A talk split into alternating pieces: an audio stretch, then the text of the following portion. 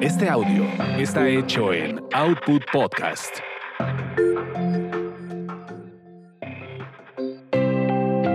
Colorearte. Colorearte. Escucha. Vibra. Reconecta.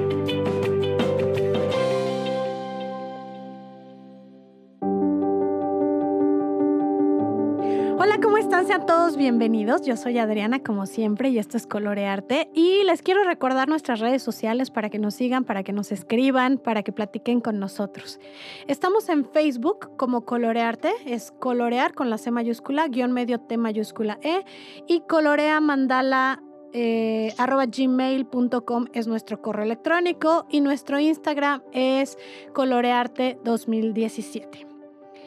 Y bueno, hoy estoy muy contenta porque hacía mucho que un amigo, eh, terapeuta, eh, gran corazón que conocí y que no vive en esta ciudad, eh, no habíamos tenido la oportunidad de coincidir, pero la vida es maravillosa y nos trae de vuelta a todas esas personas que son tan generosas en la vida. Y por eso es que hoy está aquí Diego Barbosa con nosotros. Diego, ¿cómo estás? Muchas gracias, muy halagado por tu invitación y feliz de poder estar en contacto, como lo habías dicho. Yo creo que teníamos más de cinco años de no coincidir, ¿no? Yo creo que sí. Eh, ahora el Facebook me puso un recuerdo de la última vez que tomamos café antes de la meditación y bueno, ¿qué te puedo decir? Hasta la emoción me embargó. Y bueno, les quiero platicar que Diego tiene muchas terapias, muchos conocimientos, pero eh, quiero que nos platique de lo que es la terapia cráneo-sacral, algo que yo experimenté de manera maravillosa y, y, creo que va a ser muy bueno para ustedes que nos están escuchando como una terapia alternativa más, que además no es tan conocida, pero tiene unos efectos casi inmediatos. Adelante, Diego, cuéntanos un poquito sobre esta terapia. Bueno, eh, pues fue fundada o creada, patentada también por el doctor John Upleger. Es una técnica que nace de la osteopatía craneal, ¿sí?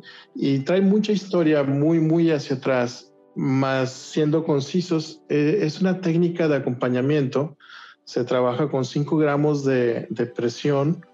Es como el peso, es menos del peso de una moneda de 5 pesos colocada arriba de, de, tu cachete, tu mejilla o en la frente. O sea, si tienes una moneda a tu alcance y la puedes colocar eh, cerca de tu cara o, o, cerrando tus párpados sobre tus ojos, ese es el tipo de presión con el que se trabaja. Es un trabajo muy, muy sutil.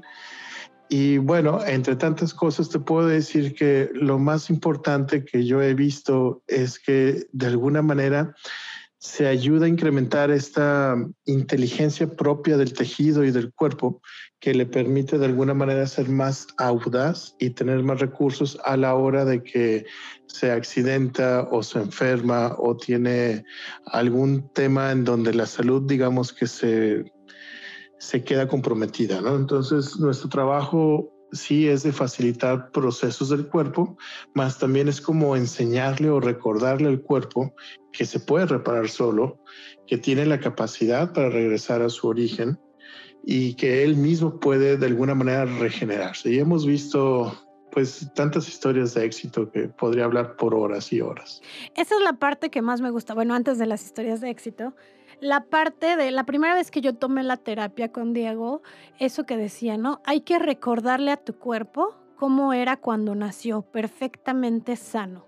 Hay que recordarle a tus células su, su verdadera esencia, que es esta esencia sana, y hay que regresar al origen. Y quiero compartirles mi experiencia porque ahora sí que mi madre no me va a dejar mentir. El día que yo llegué a terapia con Diego, iba acompañada de mi mamá. Diego ni siquiera en ese momento me había tocado, no, no habíamos convivido tanto, así que no conocía mi historia. De hecho, yo no conocía la historia. Y me empieza a decir cosas como, por ejemplo, que me tenía una, eh, no sé cómo se dice, descalabrada, una descalabrada de la que yo ya ni me acordaba, que me había fracturado dos veces el pie izquierdo, lo cual sí recordaba, pero a nadie se lo platico. Eh, y así fue hasta que de pronto me dice, cuando tú estabas en la panza de tu mamá, tu mamá estaba viviendo esta situación, por eso tú naciste con esta enfermedad. Yo nací con el, el píloro obstruido y a los 21 días de nacido me hicieron una cirugía. Entonces, en ese momento mi mamá se pone a llorar de escuchar la situación que describe eh, Diego que estaba viviendo emocionalmente. Y pues en ese momento entiendo que es verdad, ¿no? Cosa que yo desconocía 100%, pero dije, si está llorando es porque sí es cierto. Entonces, desde ahí empezó esta parte eh, de la magia que trae esta terapia.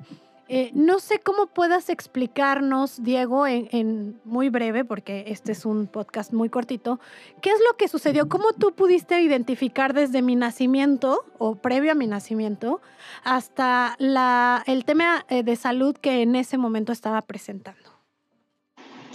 Bueno, mira, a nosotros de alguna manera nos entrenan para sentir el cuerpo. Y en esta técnica en particular, los huesos del cráneo como los del resto del cuerpo, tienen cierto movimiento. Este movimiento se denomina flexión y extensión y es nomenclaturado por la persona que lo percibió así desde el inicio. Y este movimiento nace en un cartílago que se conoce como articulación esfino-occipital. Entonces, este cartílago, digamos que se contrae y hace que los huesos del esfenoides del occipital se acerquen y se relaja y hace que se alejen.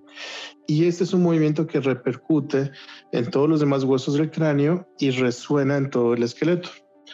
Y a nosotros, eh, por medio de, estos tipos de ejercicios, nos enseñan a sensibilizar las manos lo suficiente para poder sentir la simetría del movimiento, la calidad, la amplitud que tanto se abre y el ritmo. Entonces, cuando tú encuentras, digo, si tuviéramos la oportunidad de apreciar un esqueleto, pues básicamente lo que está del lado izquierdo también está normalmente del lado derecho, es decir, tenemos una cuenca de, de ojo de cada lado, eh, tabique nasal y la mayoría de los dientes de un lado suelen estar por general en el otro, a menos de que tengas ahí un gen extra o una, un colmillo ahí que no se quiso caer y salió el otro. Y bueno, lo que te quiero decir es que lo que está normalmente eh, en cuanto a la estructura de un lado también está en el otro. Ajá.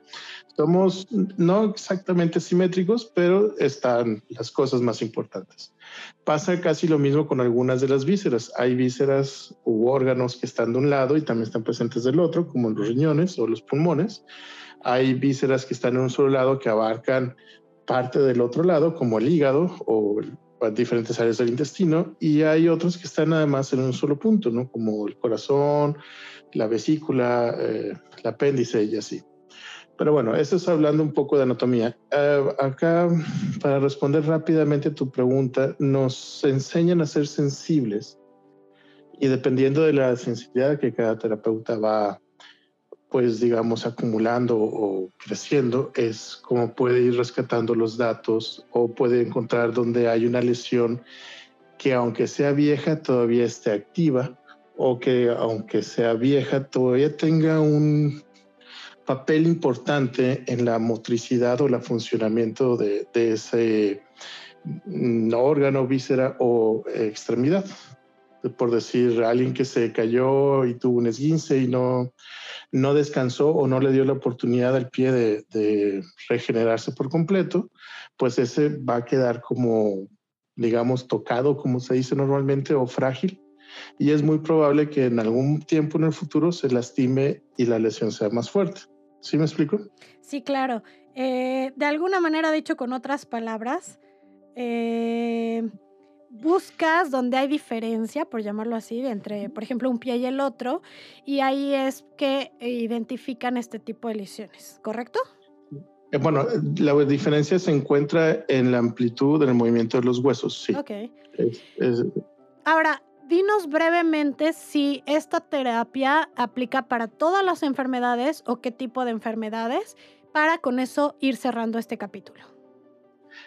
Es una excelente pregunta, Adriana. Mira, eh, en, esta técnica en particular, lo que más me enamoró de, ella es que no se enfoca en un paciente o en un caso o, o, no es un estereotipo para estas enfermedades. Lo que realmente se busca es atender al cuerpo de manera global y de una, como si fuera una sola unidad. Eh, la osteopatía no mira al paciente como el, el, expediente 504 o el brazo roto, sino es un cuerpo que en este momento está experimentando una falla o un problema o una fractura o un tema. Entonces es muy bonito porque aquí nos enseñan a ver el cuerpo como una sola unidad y no nada más a enfocarnos en la lesión que estamos tratando. Entonces, para mí me, me encanta tu pregunta porque es, no es como que la técnica, la terapia craniosacral sirva para autismo, para Alzheimer, no, no.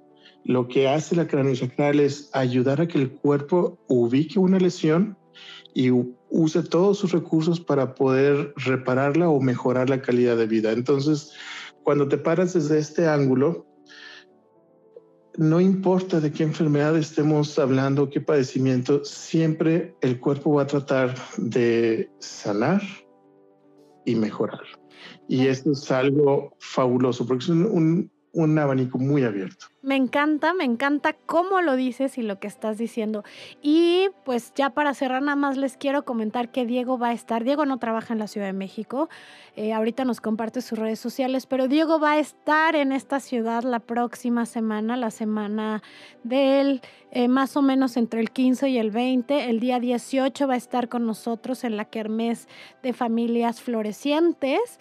Entonces, pues es momento de que aprovechemos la oportunidad de estar con él de conocerlo, de tener esta maravillosa terapia que se las recomiendo absoluta y totalmente. Y para ello, bueno, ahorita nos dará sus redes sociales, pero también estaremos dando información a través de Colorearte. Adelante, Diego, y pues nos estamos despidiendo. Gracias. Bueno, nos encuentran a nosotros en Facebook como Jampa Healing House, es en inglés, Casa de Sanación. Jampa se escribe Y-A-M-P-H-A y pues ahí nos, nos, pueden localizar, nos pueden dejar todos los mensajes que gusten, podemos responder cualquiera de sus dudas. Con todo gusto nos dará mucha satisfacción poder estar cerca de ustedes y poder ayudarlos y ojalá podamos saludarnos acá en, en la Kermés. Muy bien, pues muchísimas gracias y como siempre les deseamos que tengan una excelente experiencia de vida.